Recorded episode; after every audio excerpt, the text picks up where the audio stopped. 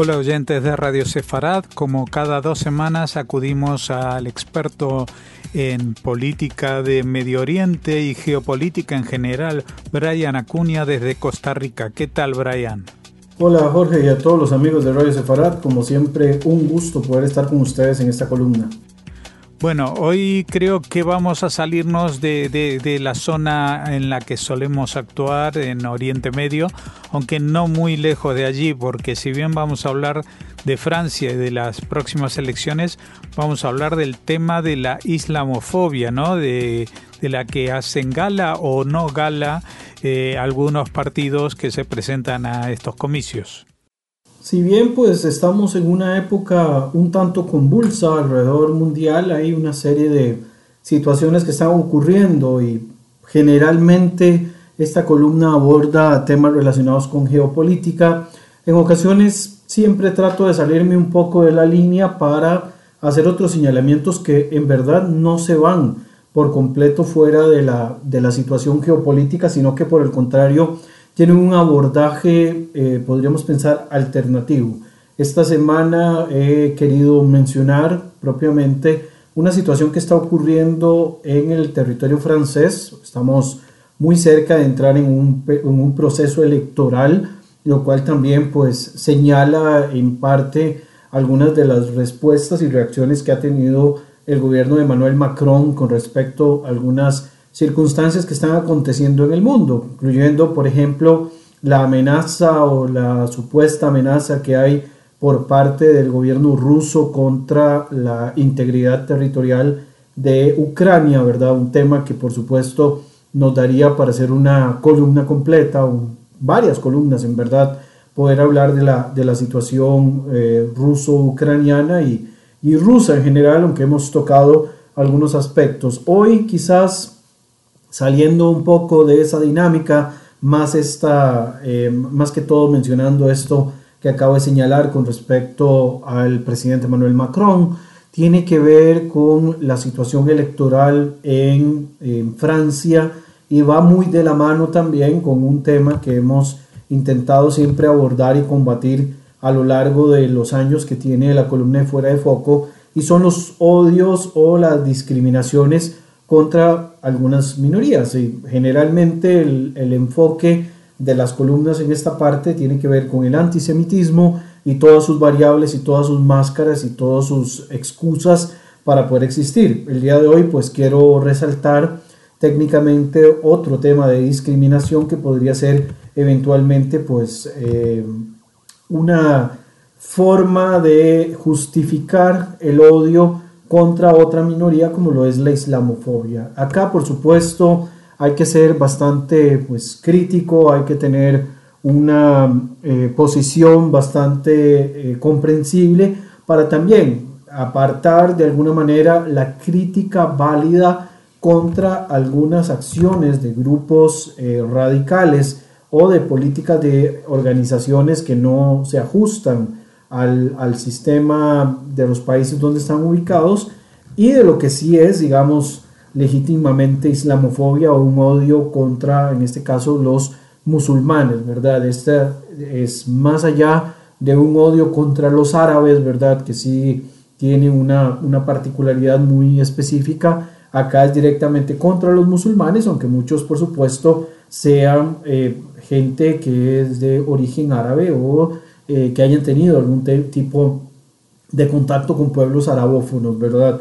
Eh, acá, digamos, eh, lo importante de señalar es que definitivamente en estos momentos, en el caso francés y, de cara a un proceso electoral, la islamofobia está en la mira, ¿verdad? Dentro de este proceso electoral. Mencionaba al inicio, ¿verdad? Y lo, lo reiteré hace poco, el tema de las elecciones presidenciales, en este caso en Francia, que van a ocurrir en abril del año 2022. Y bueno, y uno de los temas que han estado polarizando la opinión pública, incluso digamos esta, esta situación relacionada con los musulmanes y, en realidad con los migrantes en general y con un proceso de multiculturalismo, eh, va a ser uno de esos eh, temas que están terminando de, tomar posiciones o de dar una polaridad a las diferentes este, personas dentro de la opinión pública. De hecho, en febrero del año 2021, Ipsos Sopra Steria, que es una empresa que eh, realiza consultas populares, hizo un este, análisis para el diario francés Le Monde, donde ellos mencionaban que existe un alto porcentaje de hartazgo entre la población con respecto a la migración y al multiculturalismo. Con respecto propiamente a este estudio, el 63% de los encuestados mencionaron que existían o que habían en el país demasiados extranjeros. Eh, es un porcentaje bastante alto del total de, de la muestra que se toma. En este caso, existe también dentro de los porcentajes de este estudio de Ipsos un 66% de la población que considera que los migrantes no hacen lo suficiente por integrarse. Luego hay un 73% y acá es donde quizás llama la atención porque va dirigido contra un grupo en particular y dice el 73% habla de que los musulmanes intentan imponer su modelo a los demás y por el otro lado también se habla de que el 46% de los entrevistados indicarían de que el Islam es la semilla del mal para el país. Esto, pues por supuesto, empieza a dar esos guiños, ¿verdad?, de, problemas con respecto a las poblaciones, porque no solamente se ensaña con una cuestión de migrantes, que siempre ocurre en muchos países, de que hay algún ala dentro de la sociedad que es eh, xenófoba y antimigrantes, sino que además endosan eh, los problemas directamente a una población, que en este caso son los musulmanes. Eh, incluso en el propio año 2021, relacionado con esta eh, polémica de mencionar o de llamar al Islam como la semilla del mal para el país, en el año 2021 se firmó un proyecto de ley, bueno, se convirtió en una ley de manera oficial donde se pretende controlar el contenido expuesto en las mezquitas y anticiparse a cualquier aspecto que ponga en peligro los valores de la República, ¿verdad? Así lo, promovieron en aquel momento, ¿verdad? Lo plantearon en esta, en esta ley tratando de contrarrestar de alguna forma todos los movimientos de eh, grupos radicales eh, dentro de las diferentes mezquitas que tiene el país. Hay que mencionar que no todos los musulmanes habitantes en Francia son eh, inmigrantes, hay un importante pues, porcentaje de, musulmanes que son ya franceses eh, de varias generaciones, ¿verdad? Algunos incluso tienen siglos, ¿verdad?, de, habitar dentro de las zonas que actualmente conocemos como Francia, pero eh, se señala mucho, digamos, este vínculo entre musulmanes e inmigrantes. Dentro de este, esta ley que se firma en el año 2021, se hace eh, un denominado foro del Islam en Francia, ¿verdad? Donde se intenta contrarrestar todos estos discursos cargados de odio o discursos que puedan convertirse eventualmente en eh, un radicalismo un poco más pronunciado y que termine siendo también eh, fuente de ataque contra los diferentes este, grupos franceses dentro del, del territorio. Eh, la idea obviamente desde hace muchas décadas por parte de Francia y en los últimos años pues se ha intentado eh, incentivar un poco más es eh, promover el laicismo verdad dentro de la vida pública y dejar todo lo que sea religioso para el ámbito privado de cada una de las personas. en el caso de este proceso electoral hay algunos candidatos de los que están digamos eh, pues postulados para la presidencia francesa, el proceso que va a comenzar el próximo mes de abril, que han utilizado o han recurrido al discurso islamófobo para generar una tendencia favorable. O sea que esto es el legítimo río revuelto, ganancia de pescadores, ¿verdad? Donde ellos intentan sacar un rédito positivo a eh, tener, digamos, ese discurso antimigratorio y por supuesto anti-musulmán. la acusación de riesgo a la seguridad y radicalismo se han transformado, por ejemplo, en la carta de presentación de la candidata Marine Le Pen, que, de la cual pues, hemos hablado en algún otro momento cuando hemos mencionado esa cara femenina de la extrema derecha en el mundo europeo. Eh, Marine Le Pen es este, candidata y es líder, así como en algún momento su padre Jean-Marie Le Pen también fue pues, un líder de la ultraderecha. Eh, ella es líder del Partido Rassemblement Nacional, ¿verdad? Que es la agrupación nacional. Y también tenemos pues un caso muy particular de un también eh, ultranacionalista, que es el caso de Eric Simur, ¿verdad? Eh, del Partido Reconquista, quien es periodista, es columnista de varios eh, medios, tiene un profundo discurso islamófobo, xenófobo, además antimigratorio, bastante pues fuerte, muy ácido en ocasiones. Y pues hay un tema interesante quizás y que no debería ser determinante, pero que es llamativo y es que en este caso Eric Simur es miembro de la comunidad francesa, la comunidad judía francesa. Obviamente esto no es nada determinante, ya que Eric Simur en todo caso se coloca o se ve a sí mismo en primer lugar como un nacionalista francés y después todas las demás identidades que tengan que ver con su origen. Así que el tema de judío, pues en el caso de Simur, por lo menos no es algo pues lo suficientemente de peso en su discurso y en su, y en su posicionamiento.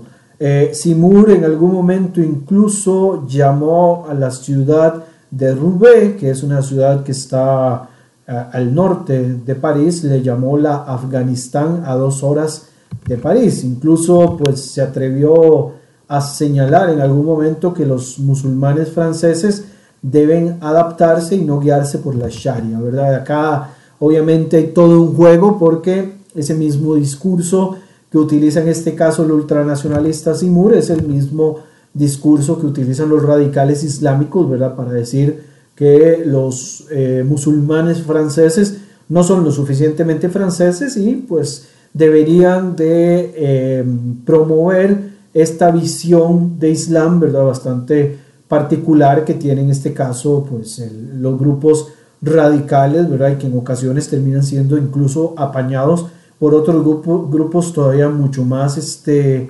extremos, ¿verdad? Como podrían ser los salafistas o incluso también los yihadistas, ¿verdad? Hay un discurso de islam político además que se ha ido colando entre la, población musulmana francesa que eh, los pone a competir directamente en, en ver cuál de los dos radicalismos puede tener un poco más de, de eh, poder o de más convocatoria.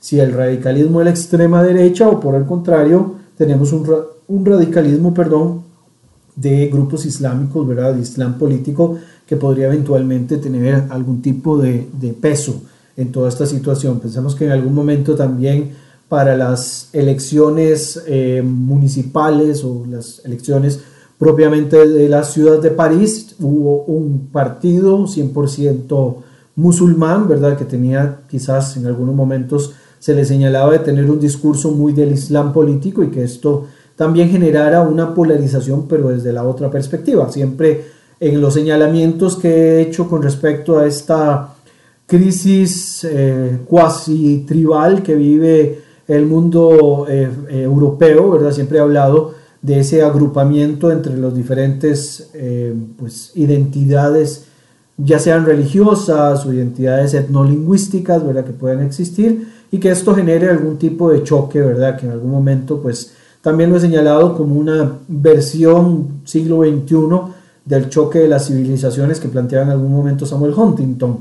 En todo caso, pues, es importante eh, mencionar, digamos, que este discurso que utiliza en este caso Zimur, con respecto a la ciudad de Roubaix, eh, pues también se presta por radicales islámicos para tomar ellos decisiones, ¿verdad? Y que más bien, por el contrario, se cree un tipo de gobierno de las sombras por parte de los eh, musulmanes franceses que no se sienten tan franceses, sino que se identifican más que todo con la identidad musulmana, ni siquiera con su origen, digamos, hay eh, musulmanes franceses eh, de origen argelino, hay musulmanes franceses de origen subsahariano, afgano, turco, etcétera, que no se identifican como parte de ese colectivo de los países donde venían sus padres, donde incluso ellos mismos han salido, y sí se ven como parte, ¿verdad?, de esta Umma islamilla, ¿verdad?, de esta comunidad islámica que es una identidad todavía mucho más fuerte y que podría eventualmente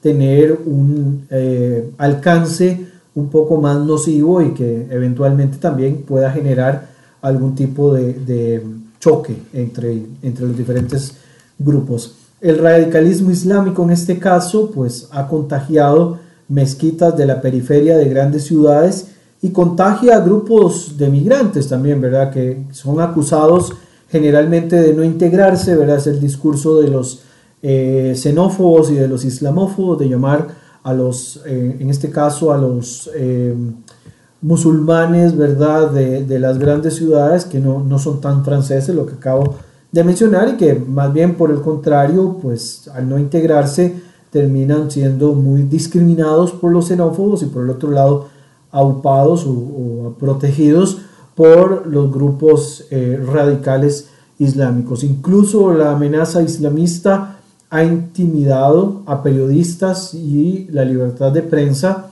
eh, dentro de Francia, ¿verdad? Para hacer el, señalamiento de, de, algún tipo de radicalismo. Eventualmente también este tema de la libertad de prensa, pues en ocasiones tiene extremos que eh, podrían no gustar, pero que en Occidente, ¿verdad? Se trata de garantizar incluso, digamos, el derecho a la blasfemia, ¿verdad? Algo que es un poco polémico en el, en el mundo oriental, en el mundo islámico, ni se diga, ¿verdad? Esta situación de la, de la blasfemia. Y hemos visto, digamos, en algún momento cómo el radicalismo incluso ha alcanzado eh, a medios de comunicación o a comunicadores, como fue en el caso de la revista Charlie Hebdo, algunos años atrás, ¿verdad? Que se dio un atentado eh, contra eh, miembros de esta, de esta revista. En estos días o en estos meses se ha hablado de una intimidación, amenazas contra la periodista Ophélie Munier, quien fue amenazada por denunciar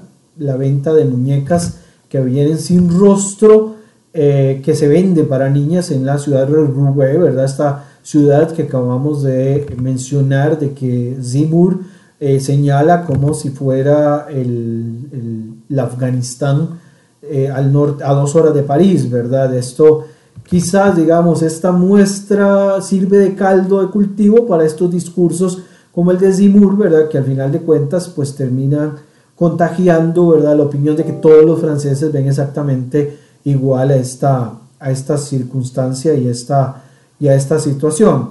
Por otra parte, eh, esta discusión entre islamización e inmigrantes se suma como un elemento polarizante poniendo temas en la lucha entre los que apoyan o los que se oponen a ese papel de las minorías e incluso afectan en su perspectiva sobre la defensa de la Unión Europea eh, señalándolo, digamos, en este caso a la UE, a la Unión Europea, como una organización o una eh, agrupación de países que están dentro de un ámbito más globalista y que, por el contrario, antes de defender los valores de la identidad de cada uno de los países donde están eh, desarrollados, ¿verdad? Bueno, pensemos en este caso que Francia y Alemania son las dos grandes potencias que mantienen y sostienen en muchos casos la, la unión de, de, esta, de este grupo, ¿verdad? Esta, de este mancomunado de países que es la Unión Europea, y al acusárseles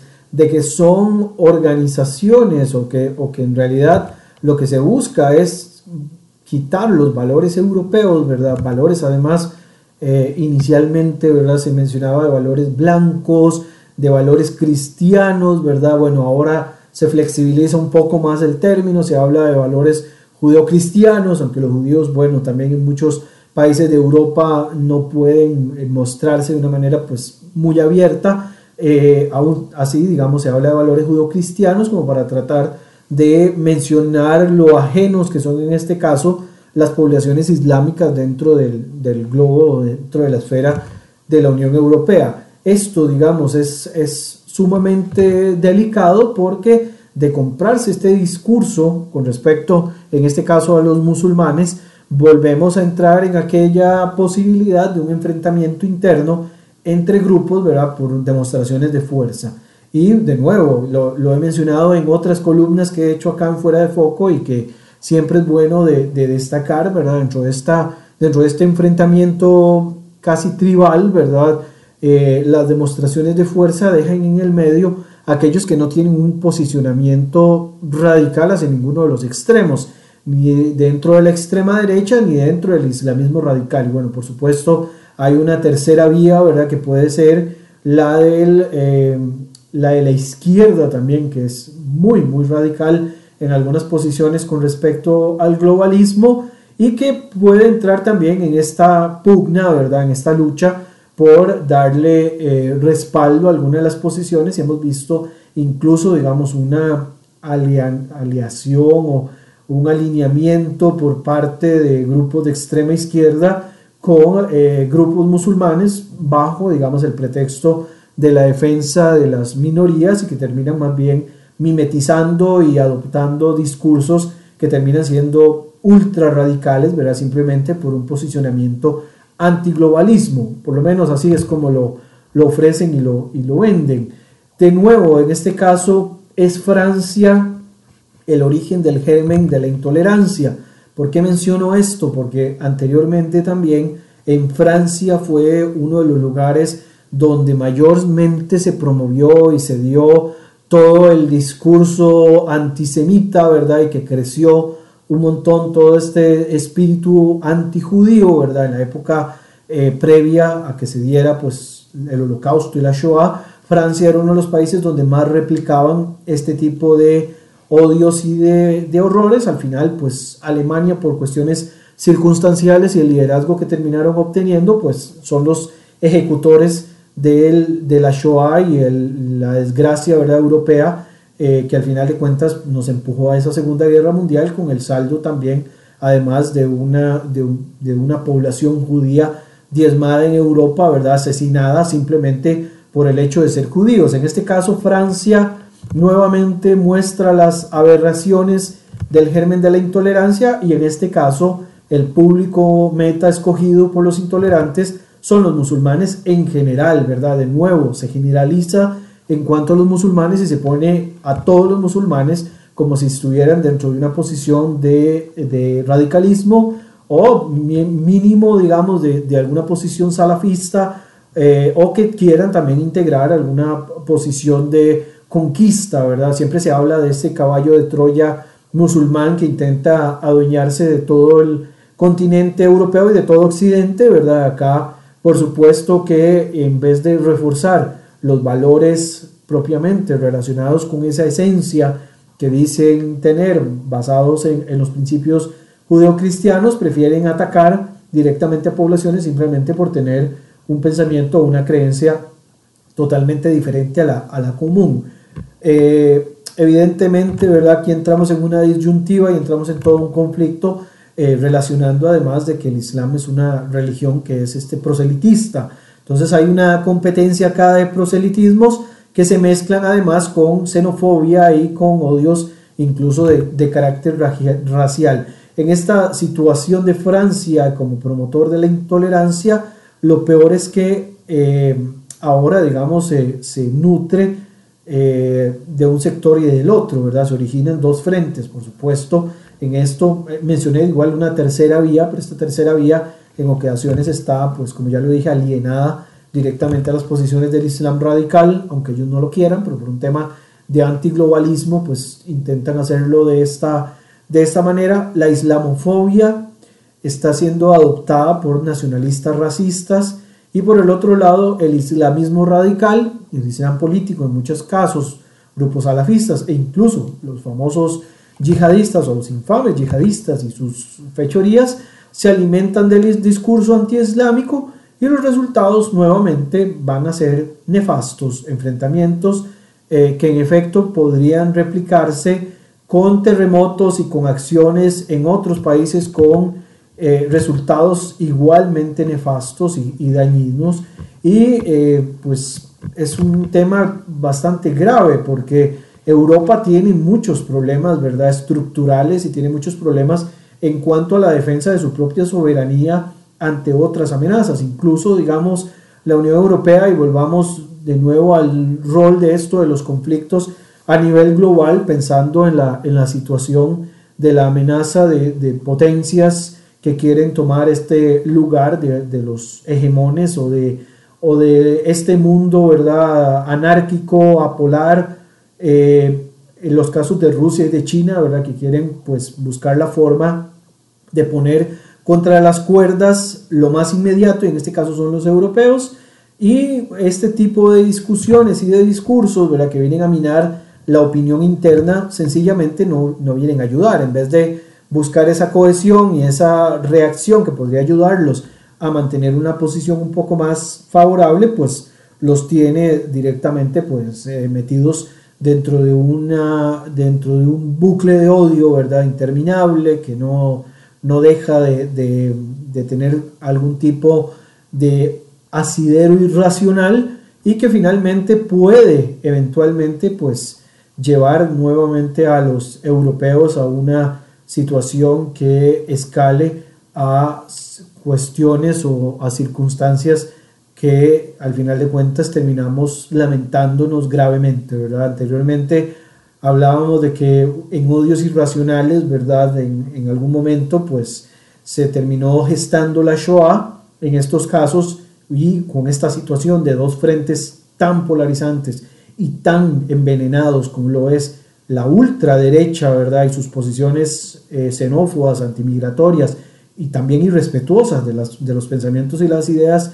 de los demás, así como los grupos radicales islámicos que se, se levantan y dicen, aquí estamos nosotros, al final de cuentas, las bajas de inocentes de un sector y del otro podrían ser todavía mucho más sensibles, la atomización de la estructura social, de los países, digamos, en este caso occidentales, europeos, podrían verse resquebrajados, ¿verdad? Eventualmente, y este, llevarnos todavía a una, a una situación todavía mucho más profunda de eh, división y de destrucción del modelo Estado Nacional, ¿verdad? En el cual pues, nos hemos sentido eh, orgullosos a lo largo de los años. Incluso se llega a diezmar los procesos democráticos y se llega incluso a caer en reacciones cero democráticas y que por el contrario podrían eh, pues gestar cuestiones de las que posteriormente, como ya lo mencioné, terminemos lamentándonos y tengamos que estudiar durante décadas porque sencillamente la intolerancia pues ganó su partida. Jorge. Muchas gracias como siempre Brian Acuña y hasta dentro de dos semanas.